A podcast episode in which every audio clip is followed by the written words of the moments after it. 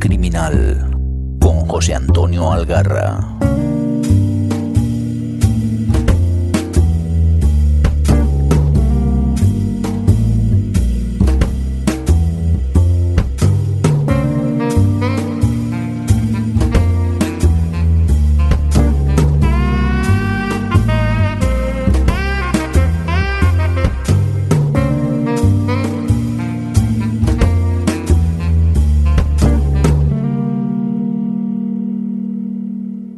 Bienvenidas y bienvenidos al decimosegundo episodio del Rincón Más Criminal de la Podcastfera. Yo soy Juchu y tengo conmigo al sospechoso habitual, al camionero que quema más páginas que kilómetros, al jeférrimo, con permiso de mis amigos de Invita a la Casa, de Negra Inmortal, Paco Atero. Muy buenas, caballero. Hey, ¿qué pasa, Juchu? Muy buenas. Pues ya ves, aquí pasando la tarde en medio de la tormenta, no creo que se nos vaya la luz porque está cayendo la intemerata aquí en Zaragoza. Entra dentro de, la cueva y refúgiate como sea porque no podrán con nosotros, Juchu. Nadie. Pero bueno, hablando de no poder con nosotros, macho, ¿tú qué tienes? ¿Un piloto automático en el camión o algo? Porque me consta que desde los días que grabamos te has inflado a leer, ¿no? Hombre, de eso se trata, ¿no? De, matar el tiempo como se pueda y si es a base de, de, pasar páginas, pues oye, eso que nos llevamos. Y la verdad que está saliendo unas novelas muy interesantes y bueno, pues no nos queremos perder ni una, macho. Así vamos. Oye, debe ser, bueno, claro, debe ser, no, seguro que es, porque empiezan ahora todas las ferias del libro, la de Madrid, la de, bueno, incluso de aquí en Zaragoza, en todas las ciudades, que la cantidad de gente que publica en, este mes. Yo voy loco, yo no sé qué hacer con mi vida ya. Es increíble porque entre este mes que, como dices, es en Madrid, en Zaragoza, y ya hace un mes que fue eh, San Jordi en Barcelona también, que hubo una avalancha de publicaciones estamos de enhorabuena los lectores, desde luego. Pues nada, mira, vamos a ir directamente al grano porque después que te deje a ti, tenemos, tengo que hablar con nuestra compañera también en Negra Inmortal, Lara Adel, que me va a acompañar para hablar del autor de, de, este programa, de Petros Marcaris. Y creo que, al igual que yo, es una apasionada del autor, igual se nos hace larga la charla. O sea que, sin más, Cuéntame todo lo que quieres recomendar a nuestros oyentes. Pues voy a ir así en plan picadito porque, bueno, voy a recomendar sobre todo mi última lectura que he, acabado el día de hoy, una lectura que ha salido publicada en estos días, que es Si esto es una mujer, de Lorenzo Silva y Noemí Trujillo, a cuatro manos, escrita, eh, que publica Ediciones Destino. Y es eh, el inicio, parece ser, de una serie de la inspectora de, homicidio, de homicidios de la Policía Nacional, Manuela Mauri. Y bueno, pues es una nueva apuesta de Lorenzo Silva y cuando aparece Lorenzo Silva, Juchu, ya sabes, hay que estar con las orejas bien tiesas. Pues sí, y esta ya, por lo que sé, ya no es de nuestros queridos Bevilacqua y Chamorro, ¿no? No, pero sí que aparece en plan cameo, Vila, aparece sobre todo a mesa y mantel de, de Chicote, del restaurante de Madrid, porque hay que decir que todos los emplazamientos de la novela son reales pero los personajes no lo son. Entonces eh, iremos a comer allí con Vila y con Manuela Mauri al restaurante Chicote de Madrid. Y bueno, pues vamos al grano, porque es una novela eh, que asienta las bases de una nueva antiheroína en esto de la novela negro criminal, como es Manuela Mauri, que lleva siete meses retirada por baja psicológica, digamos, por la muerte de su jefe, de su anterior jefe.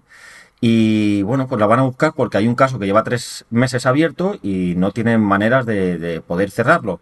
Un caso de aparece de un, busto de la cabeza de una mujer de raza negra en un vertedero de Madrid, en Pinto, y eh, restos de, del cuerpo, de, lo que resta del cuerpo, en otro vertedero.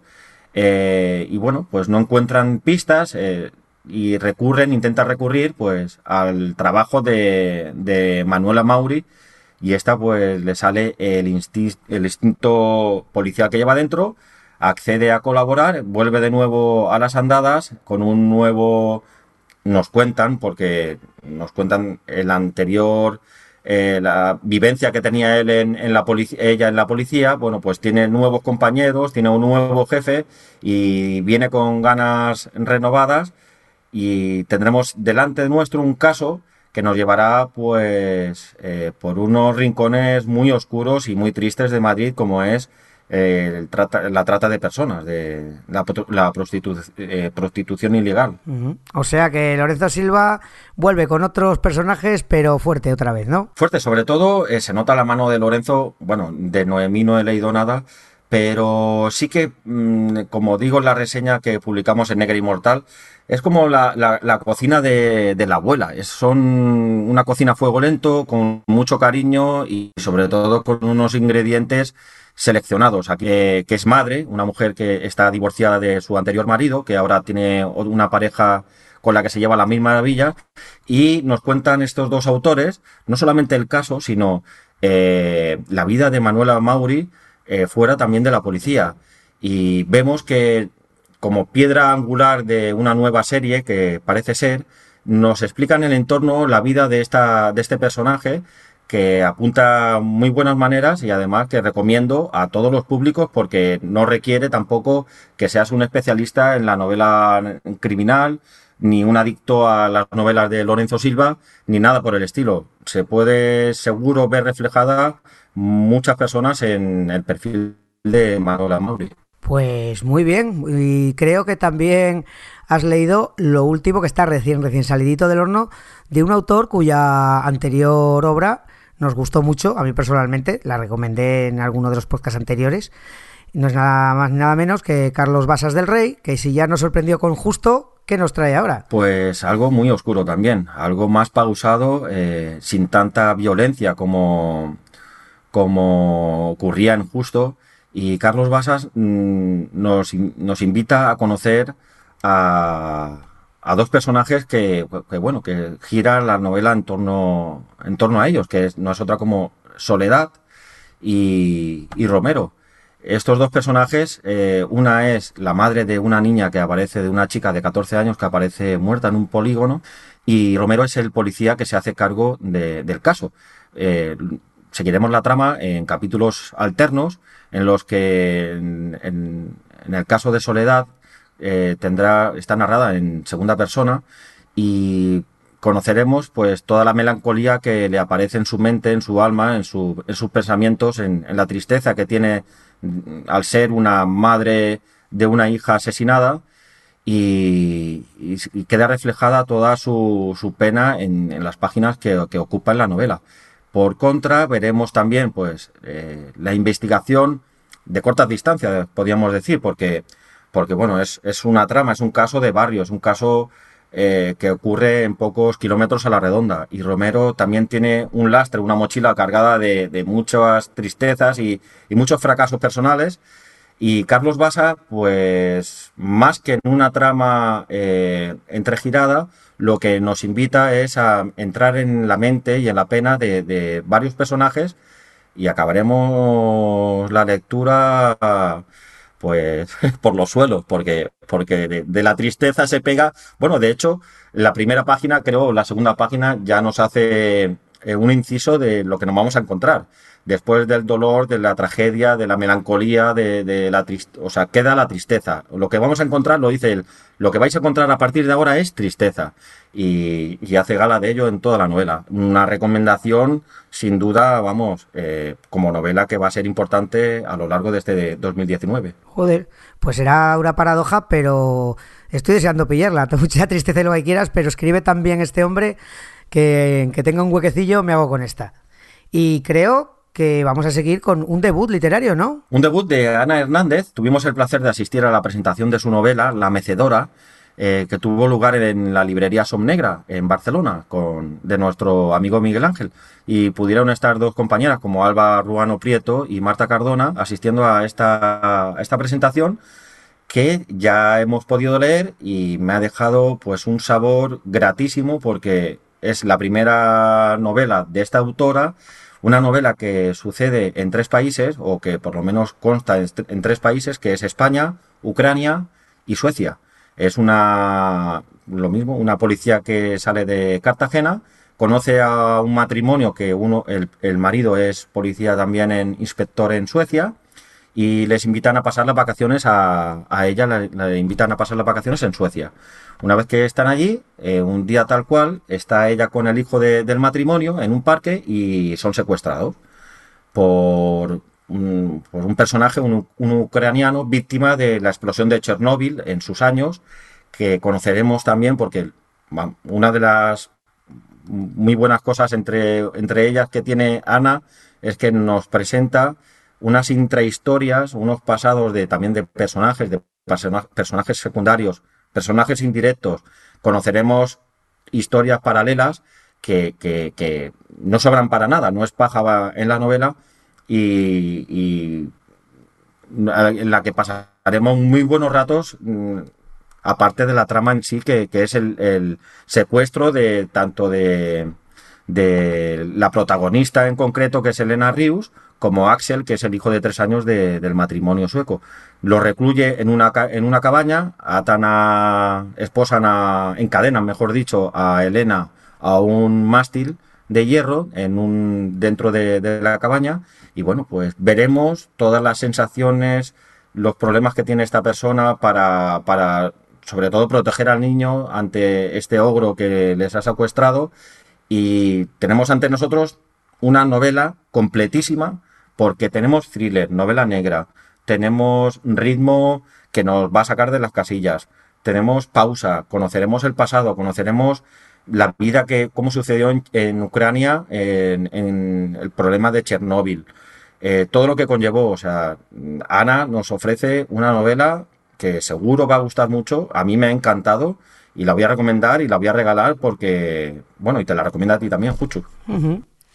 Pues oye, la verdad que ya no sé qué voy a hacer con mi vida, como he dicho, tanto por leer. Y ahora que nombras aquí Chernobyl, parece que está de moda, porque hay un pedazo serie que hago la cuña, que se llama Chernobyl, que está en HBO y a fecha de ahora tendrá, cuando esto se publique, ya cuatro episodios de los cinco que la componen que es algo estremecedor. O sea, puede ser una buena, un buen complemento a esta novela. La verdad que el personaje que viene de allí eh, sufrió en sus carnes el problema de la explosión, lo vivió allí. Su padre era ingeniero de la central nuclear y, tuvo que abandonar a su familia explosión. Él sabía que iba a morir, el padre, tuvo que ir allí a la central a intentar paliar lo máximo posible eh, todo lo que sucedió. Y bueno, a raíz de ahí, pues sufrieron radiación de nuclear en la familia fueron señalados en, en, el colegio, tanto el personaje principal como su familia, y bueno, todo eso conlleva a un lastre que, nos, nos, hila la, escritora Ana Hernández, una, novela que tengo que decir también que edita eh, versátil y a la vez ha sido la primera novela que ha sido publicada tanto en papel como en audiolibro, en la aplicación de Storytel. Ajá, muy interesante. Habrá que tenerlo en cuenta también. Y bueno, la cuarta, la cuarta creo que te ha gustado mucho y que tampoco te ha dejado un cuerpo muy para allá, ¿no? También es una historia bastante terrible. Pues se me están poniendo ahora mismo la piel de gallina. Eh, porque es una novela de Víctor del Árbol eh, que ha publicado también hace pocos días. Está ahora empezando con las presentaciones, que es Antes de los años terribles. Una novela que sucede en Uganda. Eh, conoceremos la, historia de Isaías eh, que es el negro, como se le conoce en Barcelona, en el barrio donde vive, el negro de las bicicletas, porque regenta un taller de bicicletas antiguas y bueno, pues como aquí le ponemos motes a todos, pues él eh, se le conoce allí como el negro de las bicicletas. Tiene su pareja que es catalana, que está en estado, eh, que va, espera un hijo de él, y una, una mujer que, que, ha sido también señalada, o más bien apartada, o, mirada de una manera de, por parte de su familia porque porque el que su pareja sea un inmigrante subsahariano eh, no lo tienen bien visto y bueno, pues tienen que luchar también con, esa presión familiar. De repente, un día tal cual, aparece un personaje en su taller de bicicletas y le propone eh, viajar de nuevo a Uganda después de, no sé, me parece que unos 20, 25 años que tuvo que escapar de allí para, bueno, porque allí en el país están eh, de reconciliación. Y debido a la experiencia que, él tuvo cuando era un niño, cuando tenía 12 años, eh, le invita a, poder participar en unas conferencias que, van a hacer en el país. Y eso, bueno, pues es algo que, que Isaías se lo piensa porque, bueno, pasa las noches en vela, todavía tiene pesadillas con lo que sufrió y al final acaba cediendo y va al país de origen, a su país de origen, vuela con su mujer. Y bueno, pues ahí es donde empieza pues un desastre, porque la novela te rompe en pedazos, conoces la historia de, los niños que fueron secuestrados en, la guerra de, Uganda, eh, con la brujería por medio, con violaciones, bueno, es una historia tremenda que recomiendo también encarecidamente porque estas cosas no se pueden desviar de, no podemos olvidarlas ni mirar hacia otro lado, porque fueron, fue un caso que también tuvo su repercusión, pero al poco que, al poco tiempo que pasa de estos sucesos, parece que no hayan existido. Y, hay gente y hay personas que todavía la están padeciendo, gente que tenemos tú y yo cada día que podemos ver, eh, pues eso, como comento en la, en la, reseña, ¿no? Los negros del top, del top, del top manta o los negros que trabajan en, en los campos, que, que son manos de obra barata, pues todos tienen un lastre y bueno, pues es la historia de eh, Isaías Yoweri que conoceremos. Eh, Víctor del Árbol lo hace de una manera soberbia porque te mete en el papel, te describe los sentimientos, te hace vivir desde dentro, te lleva a esos eh, poblados ugandeses que no aparecen ni en los mapas. conoces a la familia de Isaías porque la novela transcurre, va dando saltos en el tiempo en cuanto a capítulos eh, de lo mismo estás en, en, el año 92, que es cuando sucede, eh, bueno, lo del personaje, lo de Joseph Kony, que era eh, la mente pensante y el asesino, podríamos decir, y, el, alma, el alma mater de, la guerrilla que, secuestraba a estos niños.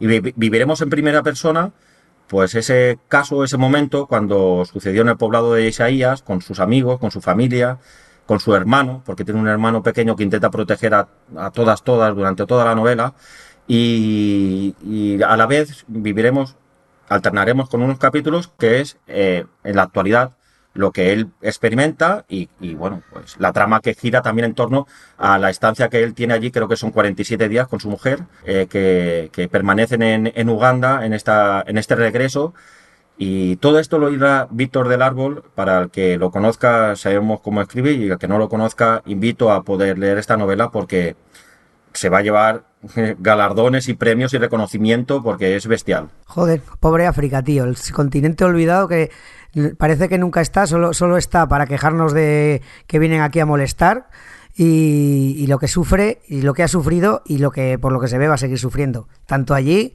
como los que consiguen escapar de allí lo vuelven a sufrir aquí. Es lamentable. Es, impresionante que puedas tener, para que luego digan que leer o no leer, pero autores que además documentado de una manera maravillosa. Desconozco si, si Víctor eh, ha ido al país y se ha documentado allí sobre, sobre el terreno, pero la denuncia social, lo que pasó, lo que pasa, porque creo que fue 10 años después del de, inicio de, estas guerrillas, que hasta que no fue considerado eh, un delito de guerra, eh, un criminal de guerra más bien, este personaje, Joseph Kony. O sea, que ha tenido permisibilidad en cuanto a en cuanto a los poderes judiciales, los poderes eh, policiales y bueno, pues claro, todo lo que pasa allí a lo mejor Aquí llega muy lejos, pero o muy tarde, o de una manera disfrazada quizás, o con menos fuerza, pero yo por la parte que me toca agradezco que hayan escritores, sobre todo de aquí nacionales del país, que escriban de esta manera y nos recuerden de dónde venimos y lo que sucede en otras partes del mundo. Pues muy bien, yo creo que los escuchantes van a quedarse más que servidos de, de buenas historias terribles historias, por lo que veo que has traído. Has traído poca verbena esta vez. Aquí, fuegos artificiales para, para San Juan, para el 24 de enero. Ay, de, de enero, de, enero es mi cumpleaños. El 24 de, junio. pues mira, me voy a animar, aunque sea por acabar un poco más ligeritos, por no iba a, a, hacer ninguna recomendación para no alargar esto, pero bueno, voy a hacer dos rapiditas, que me los acabo de leer. Una en un tono más de comedia, de Xavier Sardá, que tenemos, ha escrito una novelita, digo novelita, no porque no tenga importancia, sino porque se lee, es pequeñita, se lee muy fácil, que se llama Adiós, muy buenas, y es una historia que transcurre en un cementerio pequeñito eh, con vistas al mar, y conoceremos a los, a los que pueblan el cementerio, que es Recasens, el sepulturero y su señora, un par de ayudantes y dos, y dos abuelillas que están allí, parecen conocer la vida y milagros de todos los inquilinos, los inquilinos entre comillas, todos los que allí descansan. Y es una novela que trata sobre la muerte, pero con, una, con un tono como, no diría de humor, aunque hay humor, pero tiene, tiene un humor así eh, muy irónico, muy negro, y entonces nos muestra un poco las, las vidas y de, de, los que allí están, y a través de ellas eh, nos damos cuenta de lo importante que es vivir, por lo menos lo que me ha transmitido a mí, porque tenemos historias de amor, historias de celos, historias de, de vejez, historias terribles, historias divertidas, pero todo con un punto de vista que a mí personalmente me ha encantado. Es muy cercano al realismo mágico que veamos en las novelas de García Márquez o incluso también el punto de locura que tenía la película Amanece que no es poco. Yo la recomiendo mucho, se lee, se lee de una tacada muy rápido, pero luego apetece volver a ella a recrearse sus pequeñas historias. Adiós muy buenas de Xavier Sardá, muy muy recomendable. Y luego Cómo no, no podía irme. Este sí que sabes tú que me, que me gusta mucho. Cómo no.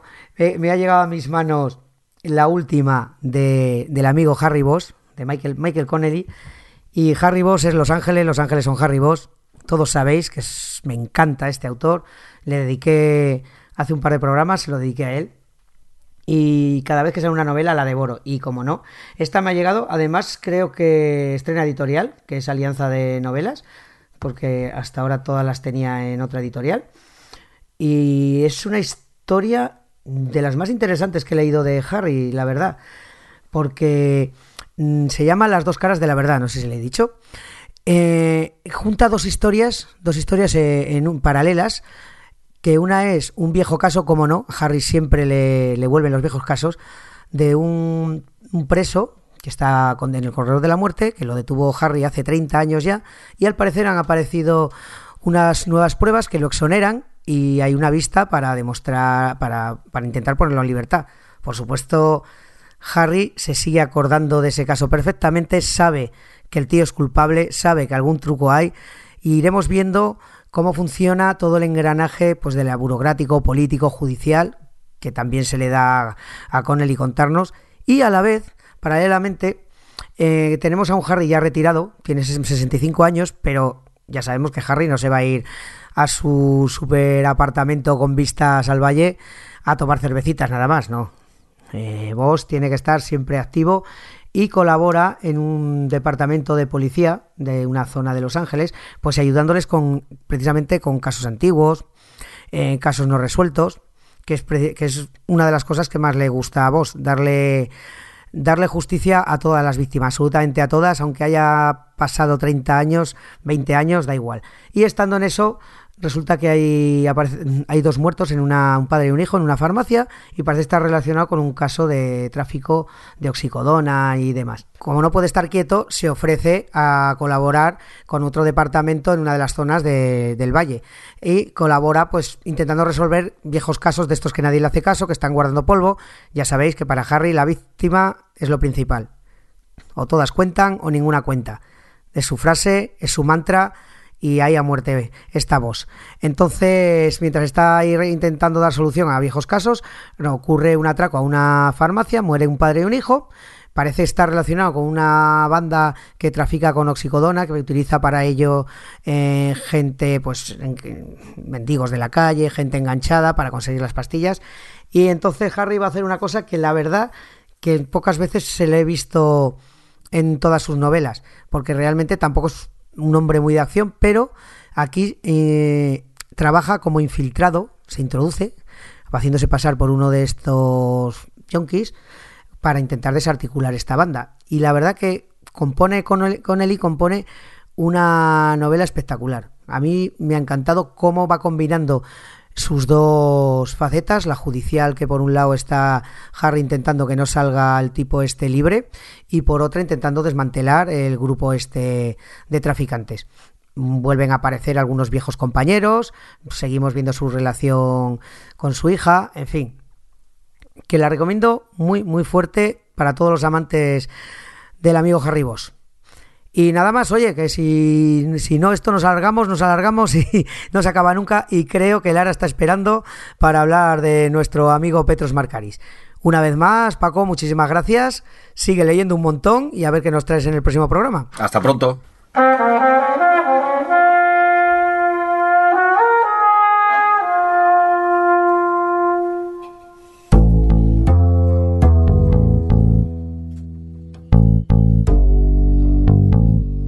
Markaris nace el 1 de enero de 1937 en Estambul. De padre armenio y madre griega, se educó en el Colegio Austriaco de Estambul. Continuó sus estudios en Grecia y Austria para finalizarlos en Alemania, donde se dedicó a la traducción de autores como Bertolt Brecht o Goethe. Regresa a Grecia en 1964, pero al ser parte de la minoría armenia, no le es concedida la nacionalidad hasta el final de la dictadura de los coroneles en 1974. A partir del año 1965, ejerce como dramaturgo y escribe varias obras teatrales, además de guiones para televisión y cine. Trabaja durante varios años en la exitosa serie policial Anatomía de un Crimen. Pese a su dilatada carrera, será mundialmente conocido por su serie de novelas protagonizadas por el comisario ateniense Costas Jaritos, del que lleva 13 novelas publicadas. Esta serie combina a la perfección el género negro con la novela social, teniendo especial relevancia con su Tetralogía de la Crisis, donde Marcaris nos muestra con cercanía y realismo la tragedia que ha supuesto esta crisis en la sociedad griega.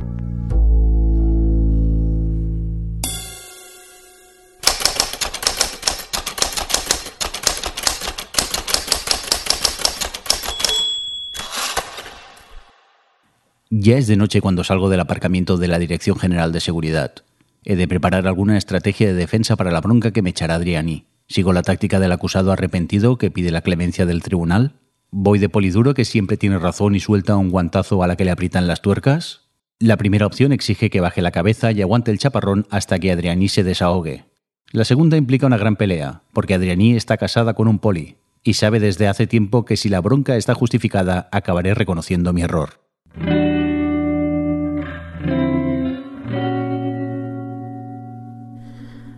Bueno, para hablar de uno de mis autores favoritos, me he traído a alguien a quien le apasiona el universo Marcaris tanto como a mí, Lara Adel, compañera de reseñas ahí en Negra Inmortal, en el Taquígrafo, lectora voraz, presidenta del premio a la primera novela en Morella Negra, el premio mm, casi se lo voy a dejar que lo diga ella porque lo dije una vez y metí la pata, porque soy así, muy buenas, Lara. Hola, buenos días a todos. Eh, bueno, pues empieza diciendo el nombre del premio que se da en Morella, anda, para que me lo quito de encima. A ver, eh, no es tan complicado. Lo que pasa es que como Morella trabaja mucho con, con, el nombre científico de la trufa negra, pues para nosotros tampoco nos resulta dificultoso. El nombre del premio que se da a la primera novela en el festival que tenemos aquí es Tuber melanosporum ya está, con decirlo un par de veces enseguida se queda grabado. Para el año que viene cuando vaya ya me lo sabré.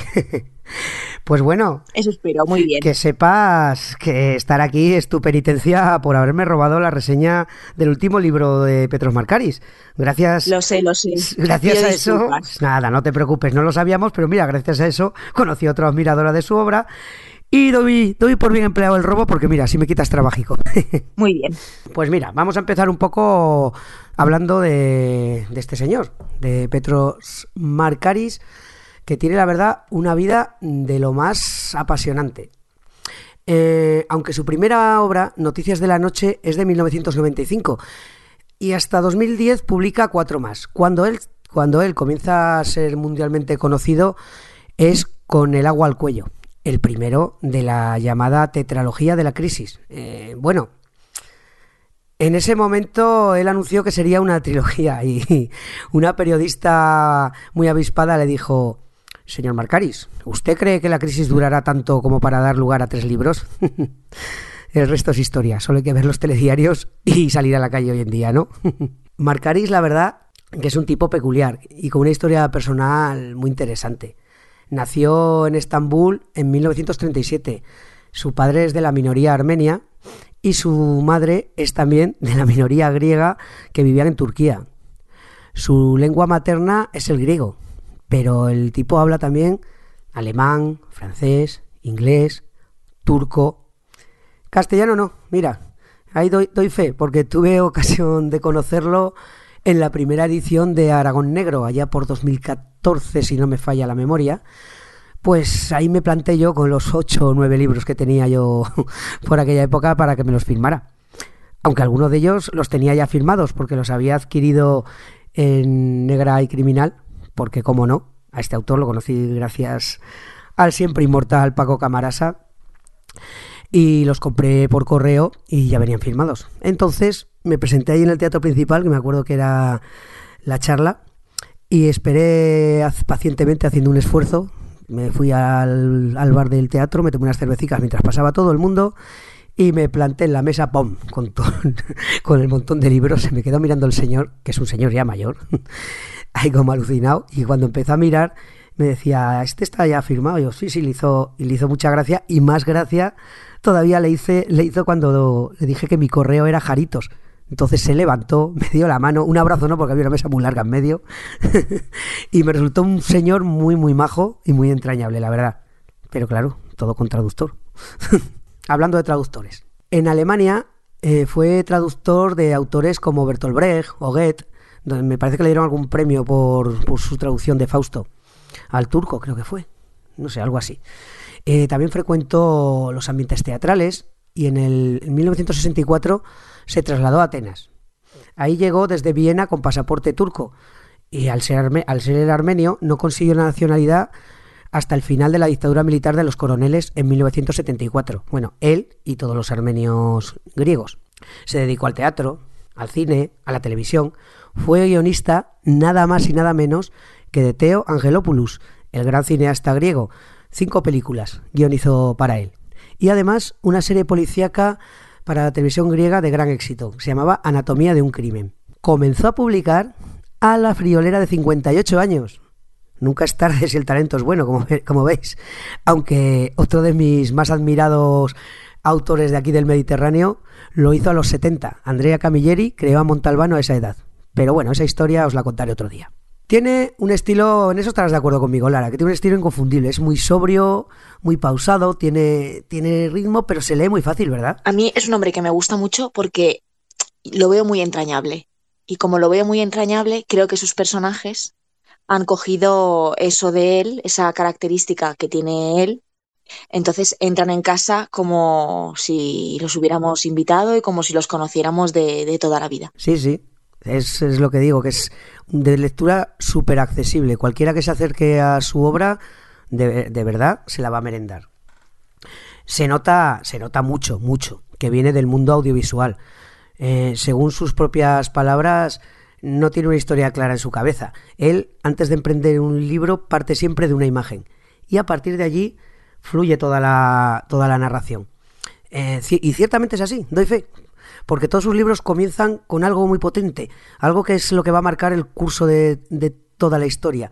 Puede ser un terremoto, una lluvia de dragmax falsos, unas ancianas suicidándose incapaces de soportar eh, la asfixiante austeridad impuesta por Europa. Siempre es eso. El, primer capítulo es como un cuadro fijo y a partir de ahí tira para adelante. Jaritos, que es su protagonista, su creación, es un tipo pues como, como el propio Marcaris, un tipo corriente.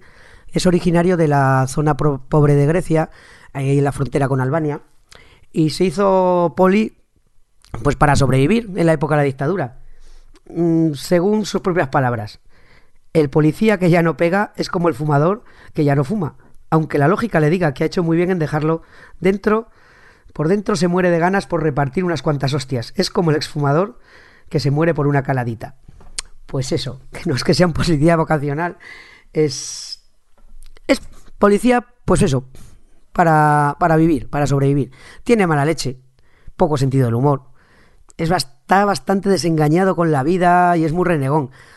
Mm, ¿Nos cae bien este tipo? Pues en los primeros libros para nada, ¿eh? En los dos que dan inicio a la saga no te cae especialmente bien. Lo que pasa es que el personaje tiene una evolución muy muy interesante sobre todo apoyándose en su familia, en los compañeros y algún que otro amigo. Lo que nos hace que las historias de Jaritos, como ha dicho, como has dicho antes, Lara, algo muy entrañable y familiar, pero que eso no le resta ni una pieza de interés a lo que nos muestra el autor. seguimos en el género negro, no se me asusten. Eh, la verdad que nos muestra una Atenas muy alejada del panfleto de Politours. Es caótica, con problemas de corrupción, unos embotellamientos eternos. Me sello ya la Plaza Sintagma, la Avenida Alexandra de memoria. Yo, esos viajes que hace, que hace en el SEAT. Sí, sí, y la, la, Avenida Mediterráneo y sí, sí, sí, yo también, yo también. Si algún día, si algún día voy a Atenas, de verdad, lo último que haré es coger un coche, eso también lo digo, ¿eh? porque tiene que ser un horror. Eh, y también nos muestra pues la xenofobia creciente, la imprevisión. Y lo que pasa es que el hombre siempre se refugia, se refugia en su hogar para desconectar. Y alucinad, su lectura favorita son los diccionarios. Lee el Dimitracos, que es el diccionario de la lengua griega. Y así se entretiene el hombre. Oye, cada loco con su tema. Bueno, nosotros leemos a Marcaris y de esa forma ha sido como lo hemos conocido a él. O sea que. Mm, ciertamente, ciertamente. Eh, la familia, y ahora vamos a uno de los ejes fundamentales, la familia de Costa Jaritos acaba siendo el, eje de toda la serie. El personaje crece conforme lo hace esta. Adrianí, Caterina, Fanis, Cicis, eh, son como personajes son su familia, pero acaban siendo nuestra familia. A mí me da la sensación, cuando lo leo que son como un respiro, porque estamos, eh, coges un libro de Petros Marcaris y conforme lo vas leyendo te metes en la trama, los asesinatos, eh, bueno, la pronunciación de los nombres, que, que, que, mm, como vayas un poco despistado, no sabes de quién te está hablando. Y cuando llega a casa, esas, esas eh, conversaciones que tiene con su mujer, que casi siempre están discutiendo, acaban siempre en la mesa del comedor comiendo tomates rellenos, eso, son como un respiro. Por eso yo creo que nos gusta tanto que el escritor meta esa parte de la vida familiar dentro de, dentro de los asesinatos y de la, de la vida rutinaria que es la vida de, un comisario. Sí, de hecho. ¿Estás de acuerdo o qué te parece? No, no, estoy de acuerdo totalmente. De hecho, cada vez, a lo largo de todas las novelas, cada vez la mete más, tiene más protagonismo y es cuando más me van gustando sus novelas, curiosamente, ¿vale? Se trata de crímenes, está tratando de, de temas sociales muy serios, pero esos respiros, ese oasis que te dices, ¡guau! Y, esas discusiones que, dices es que es como si estuviera en casa viendo a cualquier a mis padres o a cualquier padres son a cualquier familia son típicas discusiones por el canal de la televisión por lo que ha dicho las noticias. Es todo tan cercano verdad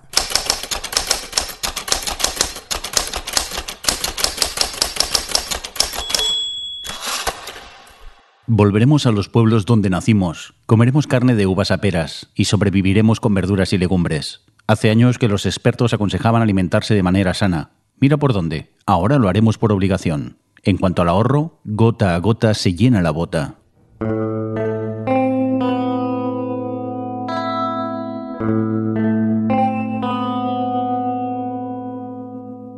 Mira, pues eh, vamos a aprovechar y voy a, vamos a nombrar a los personajes principales. Como no, la primera es Adrianí. Adrianí, su esposa. Es que representa lo que es el sentido común, eh, la sencillez y, la sobriedad. Tiene unas frases lapidarias que yo hay, y hay ratos que tengo que bajar el libro.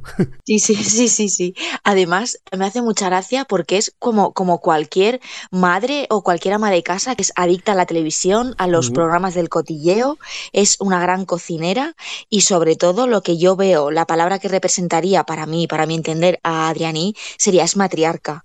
O sea, ella necesita tener a los polluelos debajo de sus alas, cocinar para su hija, para su yerno, lucirse. La cocina, eso es lo que más le gusta, lucirse. Pero luego es una familia completamente normal, sin ningún tipo de aspiración intelectual, ni.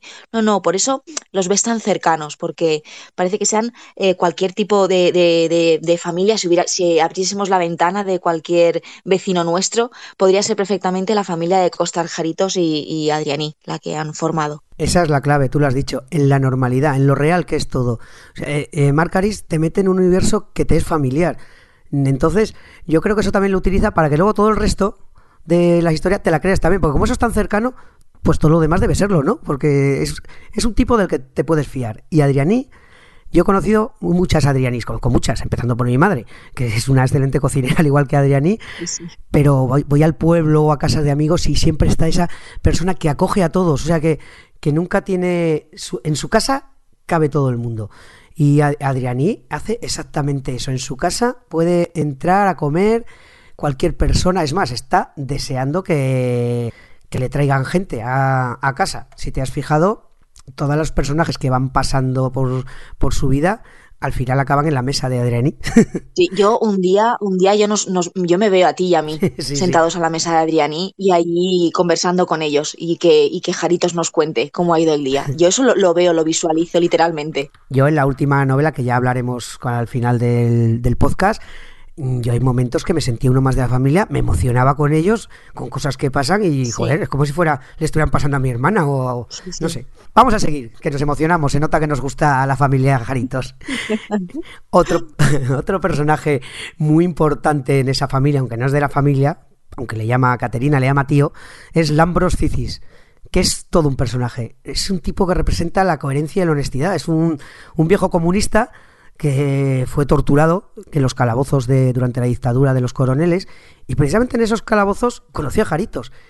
Y a lo largo de, los libros van manteniendo una amistad que, va profundizando de tal manera que al final son como hermanos, aunque se tiran pullas, porque como buen y viejo luchador y activista, a la policía la pasma los ve como los fachas, directamente les llama así, como herramienta del régimen, pero se lleva bien con Jaritos y acaba y Jaritos acaba acudiendo bastantes veces a él porque conoce muy bien todo lo que se cuece en las calles. ¿Qué te parece el amigo Lambros? Sí, yo lo único, a mí la única duda que me crea eh, este personaje es eh, eh, su nombre. O sea, ¿su nombre es Cisis Lambros o Lambros Cisis? Pues me ha pillado. Porque hay veces que, claro, es que el escritor hay veces que lo, lo, lo nombra por su nombre de pila, entonces muchas veces me confundo, no sé si es Lambros o es mm, Isis. No, Pero bueno, vamos a dejar esta duda. Es Lambros. Le quería dejar la duda a la gente. Su nombre Es Lambros por algo que pasa en el último libro, si te acuerdas. ¿Cómo se va a llamar? ¿Cómo se va a llamar? No vamos a decir. no vamos a decir, pero. Muy bien, que no vamos a decir. Vale, pero entonces vamos a, vamos a. Vale, Lambroscisis, perfecto. Lambroscisis. No, es eh, que yo creo que es como la fuente de sabiduría de, de la gente de, de, la casa, ¿no? De la casa Jaritos. Es la fuente de sabiduría. Todo el mundo recurre a él. Caterina en un momento determinado recurre a él. Eh, Adriani lo tienen muy en muy alta estima. Y luego Jaritos es como su, su tercera pierna. O sea, es em, una persona completamente vivida, que sabe mucho de, política, claro, lo ha sufrido también en, sus carnes, y que tiene una peculiaridad que es que vive en un centro de acogida, o sea, en un centro de, para las personas sin techo, y que con una pensión completamente ridícula para poder sobrevivir. Y por mucho que Jarito se esfuerce en querer sacarlo de este ambiente, porque incluso en algún libro quería que viviera con ellos, que no les importaba. No, no, no, no. El Ambros lo tiene completamente claro, quiere seguir con sus vecinos, con sus amigos, se ha creado un grupo en este, en este centro y no piensa salir de ahí. O sea, es, un personaje muy peculiar, muy, muy peculiar. Sí, sí, un activista de raza, que morirá siendo activista y así es feliz y la verdad que todos le queremos al tío Lambros. Y luego hablando de quién llama tío Lambros a Cisis, pues es Caterina, que es la hija única del matrimonio de Adrián y, Costas.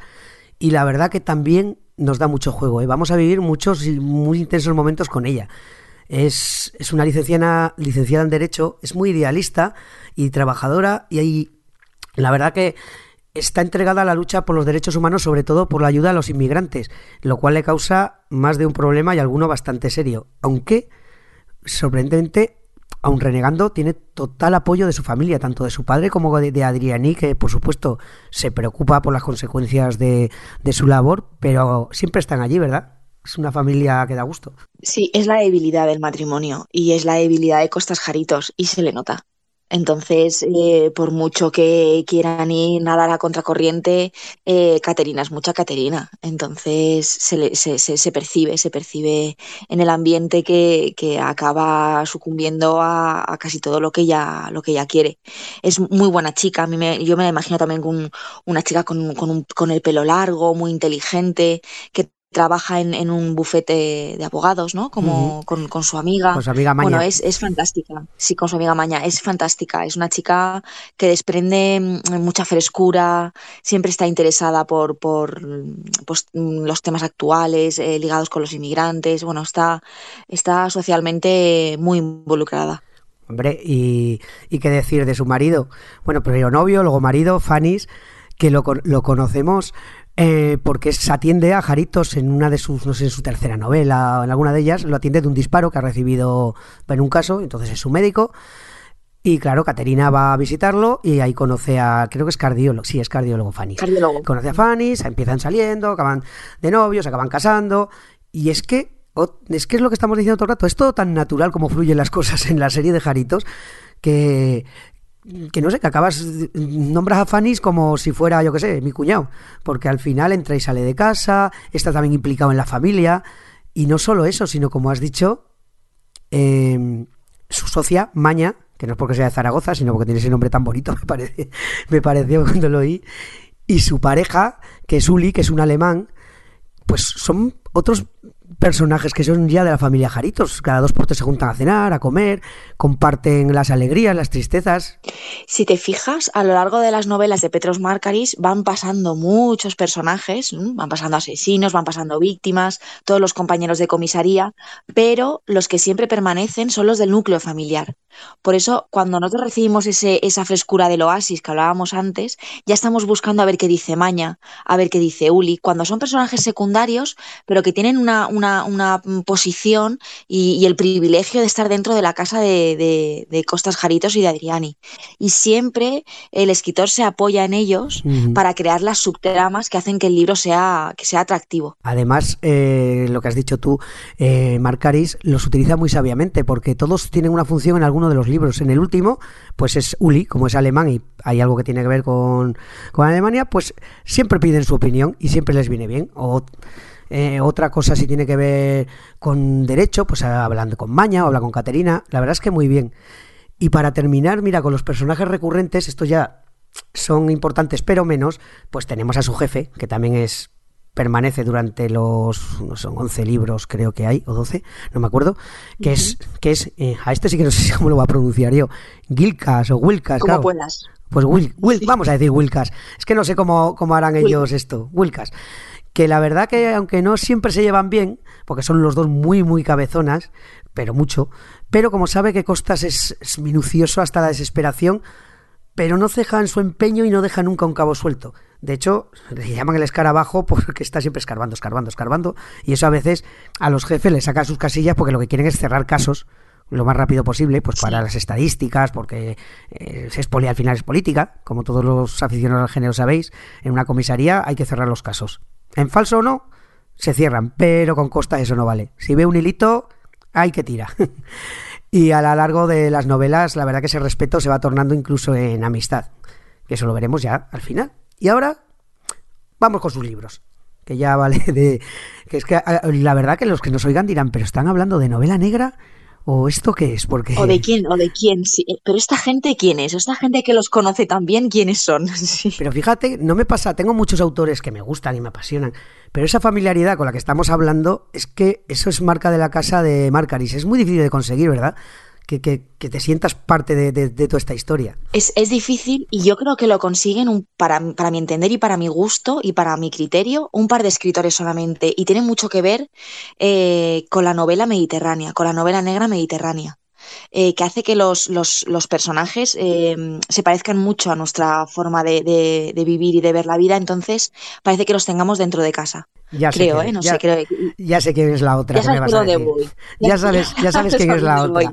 Sí, además, además le dediqué mi, mi, tercer podcast. A Dona León te refieres, ¿no? Sí, sí, sí. La a la familia de, de Brunet, Brunetti y Paola. De Brunetti. Sí, sus, sí, sus sí, hijos, los suegros, sí, sí con ella también vas viendo la evolución tanto de la familia como del país, y como de... de... la ciudad, como todo, todo, todo. Entonces, es, es que son muy parecidos, la, la, la, narrativa es muy parecida la de Petros Marcaris y, y Dona León.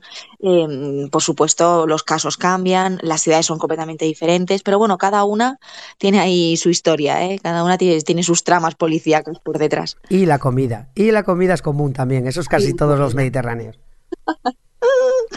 Vamos a centrarnos, vamos Venga, a centrarnos porque si no, aquí vamos, podríamos estar hablando todo el día de nuestros escritores. Vamos con sus libros que he dicho. Bueno, como os he mencionado anteriormente, Marcaris publica cinco novelas entre 1995 y 2008. Os la voy a nombrar porque son además cortas las novelas y corto los títulos.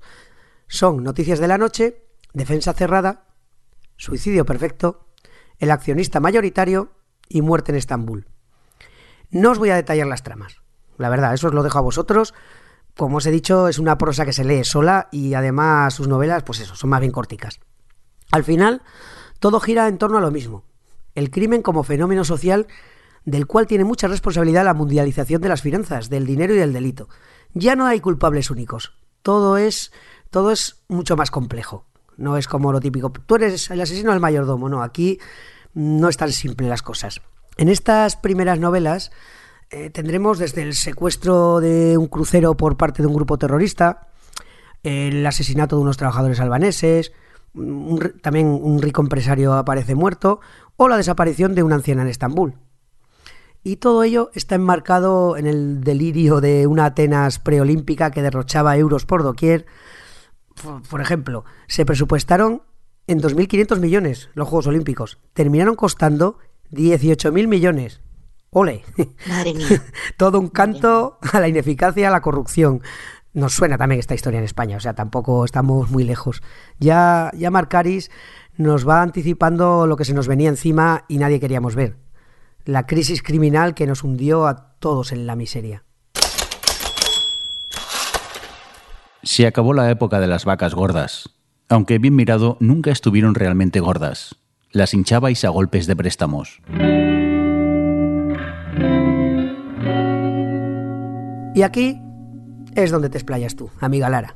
Creo, creo... Con tu ayuda siempre, con tu ayuda siempre. Pero creo que, tu primer contacto con Marcaris fue con El agua al cuello, libro que inicia la originalmente trilogía, que acabó siendo tetralogía, y que además ganó el Pepe Carballo. Venga, ¿qué nos cuentas? Lánzate. bueno, con el agua al cuello eh, fue el primer libro que el primer libro que leí de, de fue Noticias de la Noche, pero ya, ya no seguí con, Defensa Cerrada, Suicidio Perfecto y, el resto que has nombrado tú.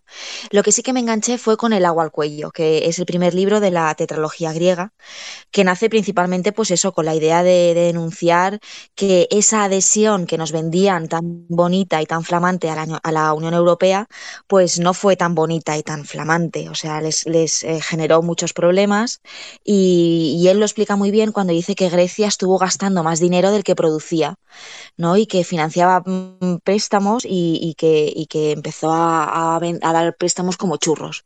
Entonces hubo un momento eh, en, el que, en el que el banco ya no tenía más dinero y entonces fue cuando entró la famosa crisis griega. Yo creo que si todos echamos un poco de memoria ah, y miramos hacia atrás, recordaremos las manifestaciones en Grecia, en Atenas, toda la gente eh, manifestándose en la calle. Y luego un dato súper peculiar que, que, yo estaba como enganchadísima cada vez que salía este tema era las colas que hacía la gente en los cajeros para sacar el dinero porque los bancos estaban cerrados, o sea, los bancos cerraron las ventanillas cara al público y, la gente iba a sacar sus ahorros de 400 en 400 euros cada día, porque no se fiaban de que el banco tuviera su dinero.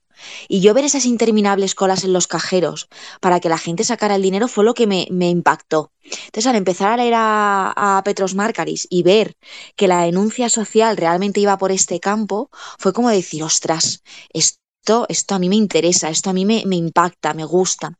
Y entonces empecé, empecé a leerlo, eh, con la mm, suerte de que por medio pues entró también su mujer y entonces eh, nos, nos, narró las, las dos realidades que vivía el comisario.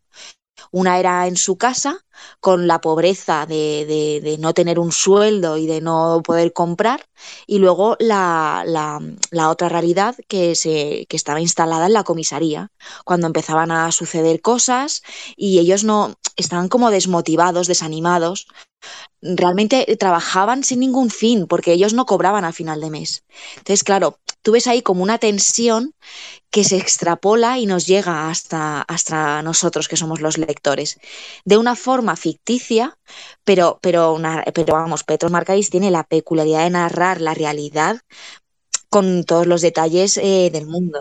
Es que eso, eso que has dicho es maravilloso, es porque hay cantidad de gente que habla o escribe sobre la crisis, la crisis como algo etéreo, pero cuando aterrizas en la cocina de Adrianí, en su casa, te cuenta cómo les han cortado el sueldo, cómo les han quitado las pagas, cómo tiene que administrarse ahí es cuando de verdad sientes la crisis. Tanto lo que has dicho tú de las colas de los cajeros, que aquí también lo comentan, como en, el, en, la cocina de tu casa. Es decir, esto es la crisis de verdad, no las grandes cifras, no eh, los índices bursátiles y tal. Aquí es donde de verdad nos la hace sentir Marcaris. Claro, con el lenguaje llano, pero de todas formas lo hace mm, empleando una forma de narrar totalmente respetuosa y empática con, todos los personajes que, pasan a través del primer libro.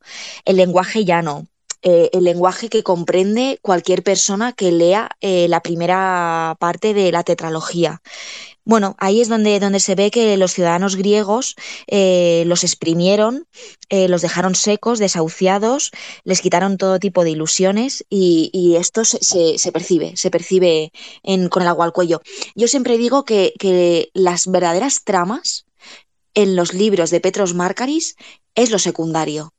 O sea, la denuncia social que hace a través de estas tramas es mucho más importante que destripemos un argumento de asesinatos, desapariciones, misterio, porque así que es lo secundario. O sea, yo antes pondría la denuncia social y la denuncia que él mismo hace en su casa o Adrianí hace desde su casa, que las tramas que puedan suceder en la comisaría. No sé si a ti te pasa lo mismo. Sí, sí, claramente. Además, lo hace, no es nada demagogo, eh, Marcaris, porque no exime de culpa al pueblo griego ni a sus gobernantes, no es el típico de la culpa de todo la tiene el gran capital, la tiene Europa, no, no, o sea, reparte bien, o sea, sabe dónde poner el foco. Claro que tienen culpa los bancos, claro que nos, nos, engañaron, claro que nos han extorsionado, pero también estábamos nosotros allí y no lo veíamos venir. Estábamos viviendo en una orgía de euros que llegaban de la Comunidad Europea y cambiábamos de coche y nos íbamos de vacaciones tres veces al año y, y despilfarrábamos y no controlábamos a nuestros políticos que, que sabíamos que eran corruptos.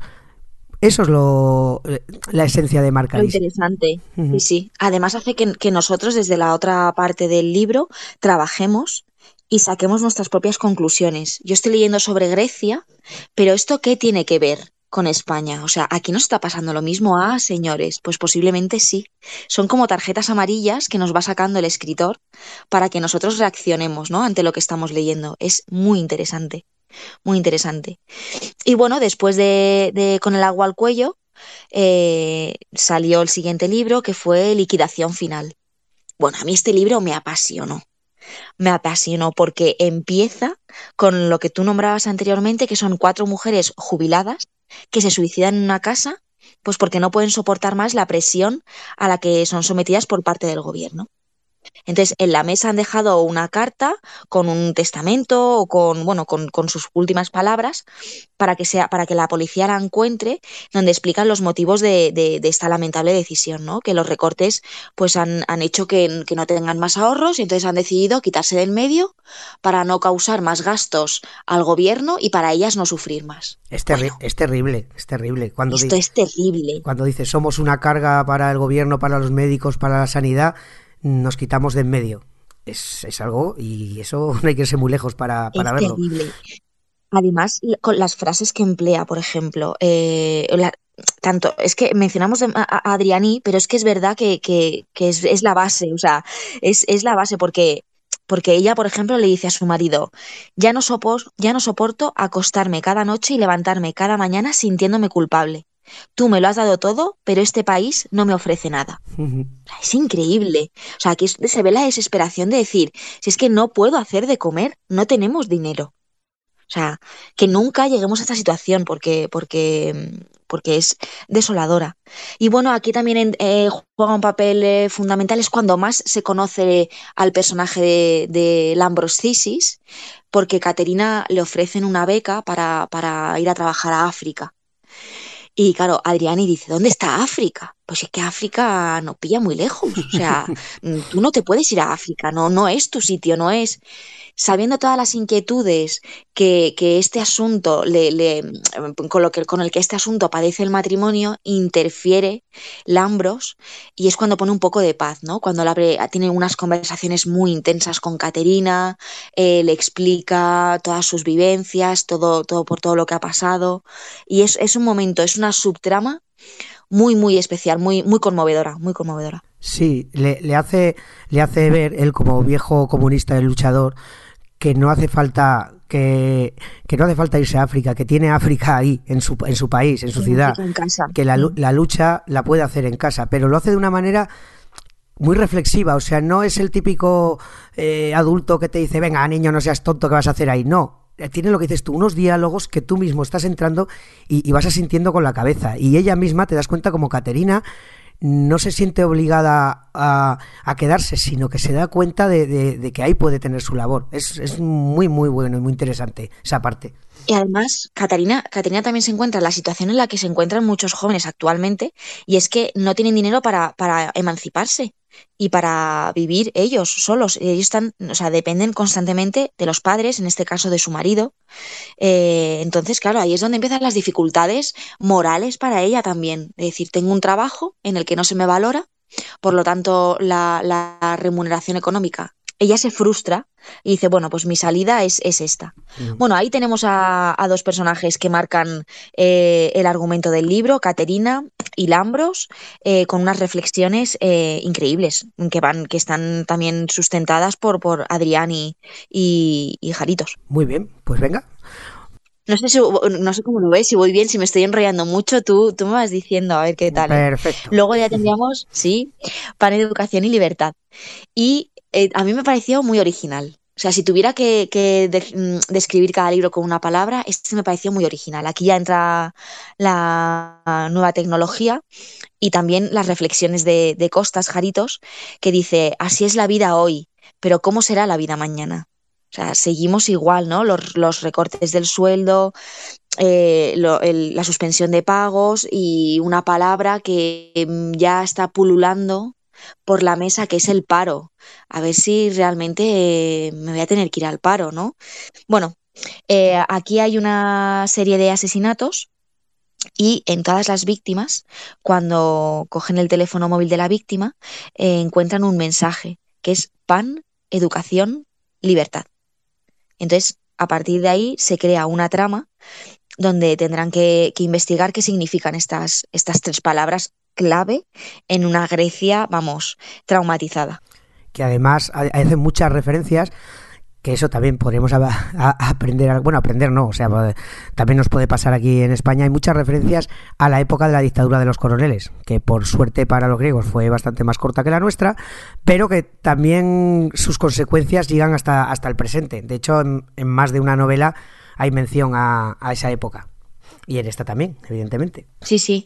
Eh, que em, cuando, cuando empieza toda, toda a desarrollarse, ellos ya ven que están inmersos en una crisis, en una crisis que parece que no tenga fin. Entonces, Adriani propone volverse al pueblo. Volveremos al pueblo, comeremos carne de uva y viviremos eh, con el agua del pozo. O sea, y no habrá ningún problema porque eh, nosotros nos hemos criado así y, volveremos otra vez a, y seguiremos eh, eh, por, este camino. Lo que pasa es que, claro, eh, Jaritos se debe a su trabajo, es un profesional nato y como decías del escarabajo, eso es, un, es un adjetivo que hemos conocido en este último libro, que sus compañeros de trabajo lo llaman así porque intenta solucionar y ligar hasta el último cable, todas las conexiones, tiene que ser toda la, la, la, resolución de un caso, tiene que ser perfecta. Entonces, él se siente tan comprometido con su trabajo que bajo ningún concepto se podría desentender de él. Entonces, bueno, pues siguen ahí luchando un poco contra marea. Y fíjate tú que estamos en el... Han pasado tres años desde el primer libro de la serie y una periodista que le, preguntó que si iba a durar la crisis tanto como para tres libros. Pues sí, sí. Pues, sí. No solo para pues, tres, pues ¿verdad? que sí, sí, sí. No, no solo para tres, yo creo que podríamos seguir escribiéndola, vamos. esto es como, como no se acaba nunca. Sin embargo, él titula el último libro de su saga Hasta aquí hemos llegado. ¿no? Y, y es, este libro es, muy emotivo, porque a la salida de, de su trabajo, la hija de, de, Costas Jaritos, Caterina, es atacada. Por derecho, ella sale de un juzgado de defender a un inmigrante y un grupo de ultraderecha o varias personas de ultraderecha la atacan a las puertas del, juzgado. Entonces, claro, eh, entra un poco en, pánico, ¿no? O sea, toda la familia entra en pánico. ¿Hasta dónde nos estamos involucrando y, hasta dónde nuestra vida eh, corre peligro? No, de hecho, de hecho, pocos como, como Marcaris han explicado el auge del racismo y la xenofobia en Europa, antes incluso cuando estaba en un germen. Nos hizo conocer a Amanecer Dorado en Grecia, a la Francia de Le Pen, al, eh, ¿cómo se llama? Alemania Alternativa, algo así en Alemania, y últimamente pues los que tenemos por aquí. Pues hace años ya que Mark Harris a través de sus novelas nos iba avisando de que esto podía pasar y, y como dices tú, esperemos que no sea tan tan clarividente en todo porque pese a, todo el buen rollo que hablamos de su familia y tal, no te creas que es muy optimista el futuro que nos cuenta. No, no. Es un visionario, este hombre es un visionario. Eh, también lo hace un poco la experiencia y la edad. Eh, ha nacido, o sea, estamos hablando de una persona del 37, ha vivido mucho. Mm. y conoce todos los movimientos, eh, vamos, al dedillo. Entonces, a la hora de describirlos y a la hora de expresarlos, es una persona que se nota que, es, una visionaria. Mm, parece que se está anticipando antes de que el movimiento se instale, ella se está anticipando por cualquier tipo de suceso, por cualquier pincelada que percibe. Él dice, uy, aquí está pasando algo así, aquí algo, esto me huele mal. Fíjate, fíjate qué inteligente fue bueno, no solo él, mucha gente lo vio o algunos lo podíamos incluso barruntar, el papel bastante importante que le da a la inmigración en la figura de Caterina como detonante, como que iba a ser algo que iba a utilizar la extrema derecha para crecer. Y, eso Marcaris desde sus primeras novelas ya lo va deslizando, ya lo va deslizando. Y en esta se eclosiona con la agresión a Caterina. A mí me gustaría finalizar hablando de este libro con una reflexión que, la tengo apuntada en el libro, la tengo subrayada, porque me pareció increíble. Dice en el capítulo 13 del libro Hasta aquí hemos llegado. Un grupo de niños, entre los que hay también uno negro, juegan despreocupadamente delante de la academia. Si cierras los ojos, no podrás distinguir al niño de color de los demás. Habla tan bien griego como los niños de este país. Y es que realmente o sea, yo creo que hay muy pocas cosas que se pueden decir después de esta reflexión. No se puede decir más con menos, la verdad. No se puede, no, se puede explicar ni se puede argumentar mejor una situación como esta. O sea, cuando abrimos los ojos es cuando nosotros nos convertimos en personas racistas. Además, el título mismo de la novela no es tanto como que se acabó la crisis, hasta aquí hemos llevado, hasta aquí hemos llegado, sino como un grito, un de rabia, ¿no? De, harta, de hartazgo, decir, hasta llegado. Ya no podemos más. Ya vale. Sí, ya no podemos más. Pero. Sí, sí, completamente de acuerdo. Pero sí que pudo más, porque al poco escribió otro libro más que se llama Offshore y es también muy significativo porque ya, oh, sorpresa, parece que la crisis ha pasado, llueven dracmas, o sea, bueno, llueven literalmente, porque hay un tipo tirando dracmas falsos en la, en la plaza ¿cómo se llama? La plaza Sintagma, me parece que es.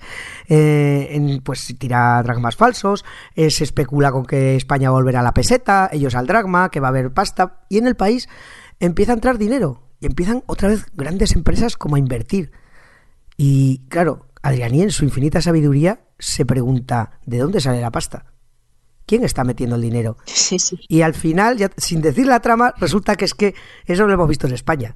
Que en la crisis le hemos pagado los de siempre y los de siempre se habían guardado su dinerito para luego aprovecharse a comprar propiedades, adquirir empresas en ruina, bajarnos los sueldos, apretarnos, han, nos han dejado donde querían y vuelven a tener la pasta, los mismos de siempre, en los paraísos de siempre y la vida sigue igual, menos para nosotros que estamos un poco más jodidos. Pues de eso va, de eso va Offshore, y también va de intentar abrirnos los ojos para darnos cuenta de que no hemos aprendido nada es una denuncia constante. Los libros de Jarito, ya, los, ya lo hemos dicho antes, a lo mejor nos estamos repitiendo, pero es una denuncia constante. Y después que lo hace con una ironía. O sea, voy a, voy a escribir que llueven dragmas.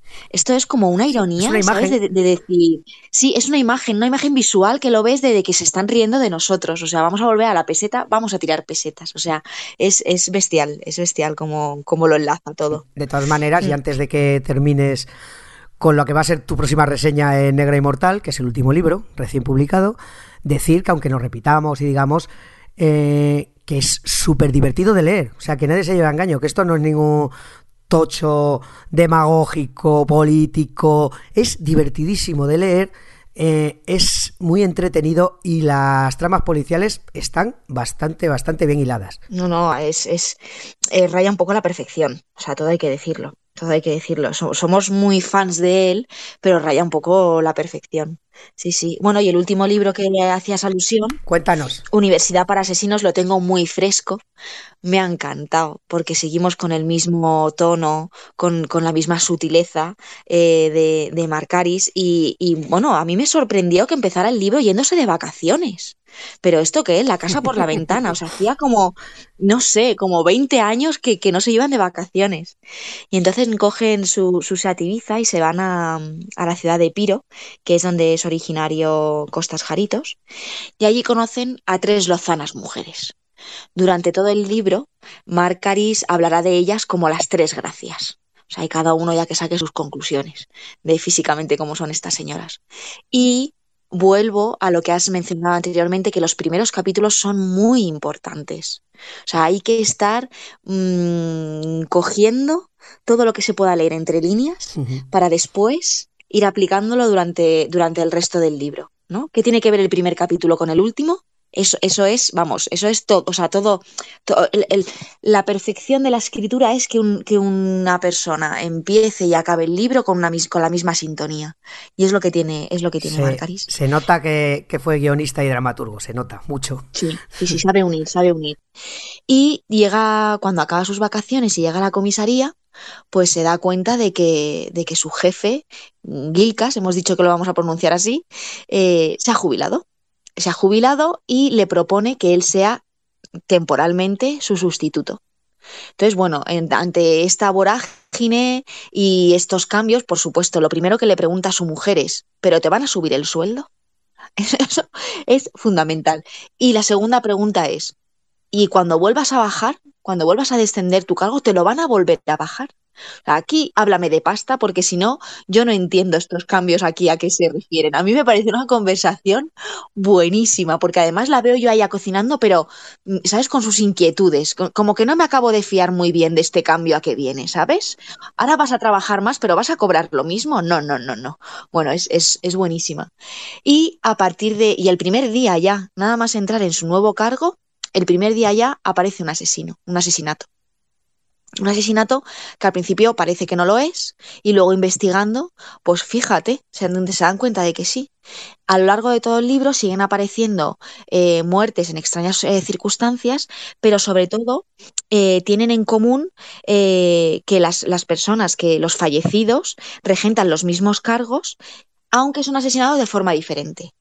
Bueno, aún así es digno la imaginación, digno de mención, la imaginación del escritor y la resolución del caso. O sea, es fundamental. Y mientras tanto, claro, por el medio, tú que te lo has leído, también sabes que pasan varias tramas familiares de las que no podemos decir nada, porque si no sería un spoiler, un spoiler, no un spoilón increíble y, Pero que son muy Bueno, pero que son muy interesantes. Son muy bonitas. Y son muy bonitas, sí. son muy bonitas, sí, sí, sí, sí. Y bueno, y decir eso que Universidad para Asesinos es, es increíble, es otra gota más, es otra gota más dentro de, de la, de la literatura de, de Marcaris. Es, está muy bien. Pues para leer la magnífica reseña, que no dudo habrás hecho porque no la he leído todavía, porque no está publicada, que se pasen por Negra Inmortal, que me imagino que la semana que viene estará. Y nada, y así vamos a despedir ya, que se nota que no nos gusta nada este autor, porque nos hemos pegado una charleta bastante, bastante maja. Interesante, ¿no? Sí. Yo creo, yo creo que a los que nos escuchen irán corriendo a hacerse por lo menos con el primer libro pero, mira, decía Pago Camarasa en su libro, que por cierto he utilizado como tantas veces para preparar un poco esto, la del sangre de los estantes, que es imprescindible para cualquiera que ame el género. Es la Biblia negra. Es la Biblia. Yo la tengo siempre al ladito del ordenador para, para preparar cada programa. Pues decía que él mm, recomendaba, le costaba recomendar cuando le preguntaban por Marcaris, mm, empezar con la trilogía o empezar desde el principio, porque como he dicho, los dos primeros quizá no son los que definan mejor todo esto que estamos contando, porque él es más osco, más huraño, pero yo empezaría por el primero, como siempre, los que somos completistas, cogeros que se lee muy fácil y disfrutad del universo Marcaris, de su familia, sufrid con los griegos, que al fin y al cabo son hermanos, y disfrutad también de sus paseos en el Seat Ibiza, que al fin y al cabo lo hacemos por aquí. Entonces, Lara, solamente darte muchas, muchas gracias por haberte querido pasar por aquí. Te engañaré más veces porque tienes más palique que yo. y eso siempre mola. Bueno, ha sido un placer y sobre todo hablar de, escritores tan, tan entrañables y que nos gustan tanto como Marcaris. O sea, yo no tengo fin. Yo cuando hablo de los escritores míos de cabecera no tengo fin. Pues nada. Entonces, muchas gracias a ti por invitarme. Esperaré a que me robes otra reseña y sabré ese es el episodio que, que va a venir Lara.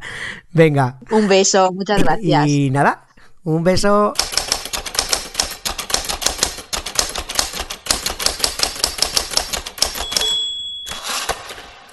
¿A ti también te pegaban, tío Lambros? Pregunta Caterina. Ya que he pasado media vida recibiendo palos, te diré algo. Debes seguir haciendo aquello en lo que crees y no dejar de decirte, no, cabrones, no os saldréis con la vuestra. Solo hay una cosa que no debes hacer. ¿Cuál? No permitas que el odio pueda contigo. La obstinación en hacer lo correcto te ayudará. El odio acabará consumiéndote y te llevará por caminos equivocados.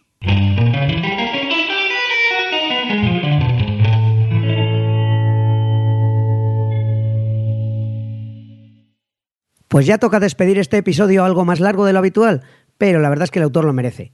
Como habéis escuchado, es alguien que me apasiona. Esta vez, el capítulo de agradecimientos viene completico. En primer lugar, muchas gracias a Lara Adel por compartir conmigo y con todos vosotros su pasión por la lectura y por Marcaris. Volverá a este rincón, no os quepa ninguna duda. Gracias a Paco Atero por sus recomendaciones negras y mortales. A Mirindo, como no, es quien os pone en bandeja estos audios con su talento en la edición y en este caso también pone su voz. A Tamara y a Ray Jaén, que en esta ocasión no ha podido estar por un pequeño percance por el cual le doy mi más calurosa enhorabuena. Enhorabuena, Felipe. Eh, Sabéis que este podcast es un proyecto pequeñito con la única pretensión de compartir mi afición por la literatura en el género negro con todos vosotros. Aún así, me hace ilusión llegar a la mayor cantidad posible de gente, no es fácil entre tantísima y tan buena oferta podcastera. Por eso estoy muy agradecido a todos aquellos que además de escucharnos nos recomendáis y compartís este podcast. El pasado mes de abril, Evox nos incluyó en su lista de recomendados para el Día del Libro. Muchísimas gracias. Se ha notado y mucho en el número de oyentes. Espero, aquellos que habéis venido por primera vez, que tras habernos descubierto permanezcáis con nosotros. Eh, por cierto, que también en esa lista iba otro podcast de esta cadena, el de mi amiga Vanessa Librorum, Echal de una oreja. También doy las gracias a un oyente. Eh, bueno, es oyente, pero también es escritor y tiene un blog la más de interesante. Eh, ya os lo dejaré en la nota del programa. Gracias, Alejandro Moreno, por recomendarnos y por tus comentarios. Que vos esté contigo. Y esto es todo. Ya sabéis que estamos en sons.red barra el rincón criminal. Ahí encontraréis todos nuestros métodos de contacto. También estamos en iVoox, Apple Podcast y Spotify. Mm, por cierto, que también hemos publicado una nueva entrevista criminal, esta vez con el periodista y escritor Carlos Quílez. Recordad que esto es confidencial, en voz baja y muy secretito. Un abrazo y hasta pronto. Hasta aquí esta edición de El Rincón Criminal, un podcast alojado en Sons, red de podcast. Encuentra mucha más información de este episodio en nuestra página web sons.red barra rincón criminal y descubre muchos más podcasts en sons.red.